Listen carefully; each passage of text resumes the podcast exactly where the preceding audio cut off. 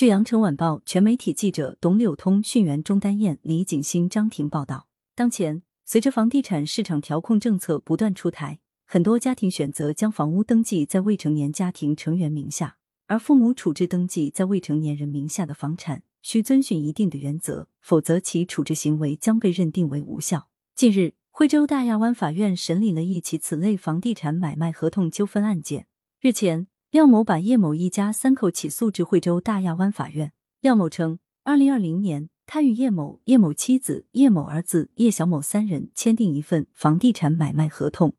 约定购买被告叶小某名下位于惠州大亚湾西区的一处房屋。因被告未按合同约定办理资金监管手续和产权过户手续，经原告多次催告后仍未履行，遂将三被告一起诉至法院。由于叶某儿子年仅十六岁。系未成年人，房产买卖合同由监护人代签，被告叶某在合同尾部卖方一栏签名并注明代签。合同签订当日，原告廖某委托案外人通过银行转账的方式向被告叶某支付购房定金十万元整，并积极联系银行机构和不动产部门办理相关手续，但被告未按合同约定与其共同到银行机构办理资金监管手续以及产权过户手续。被告叶某妻子称，卖了房子后用于购买理财产品。后被告叶小某表示不同意该行为。民法典第三十五条第一款规定，监护人应当按照最有利于被监护人的原则履行监护职责。监护人除为维护被监护人利益外，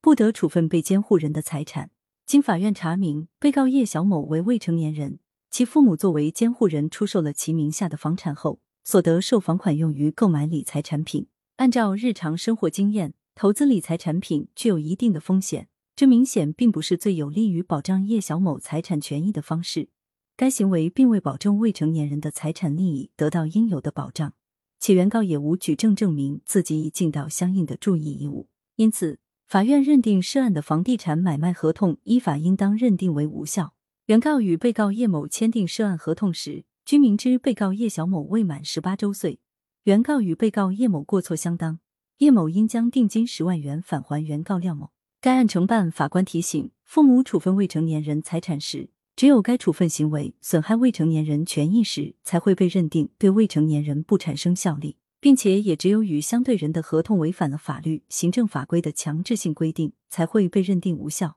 法院在处理父母处分未成年子女财产的案件时，既要充分考虑未成年人权益得到最优保障。还要防止未成年人父母在交易过程中基于其他因素恶意反悔，事后滥用处分未成年人财产无效的法律规定，违背诚实信用原则，损害相对方合法权益的情况。感谢收听羊城晚报广东头条。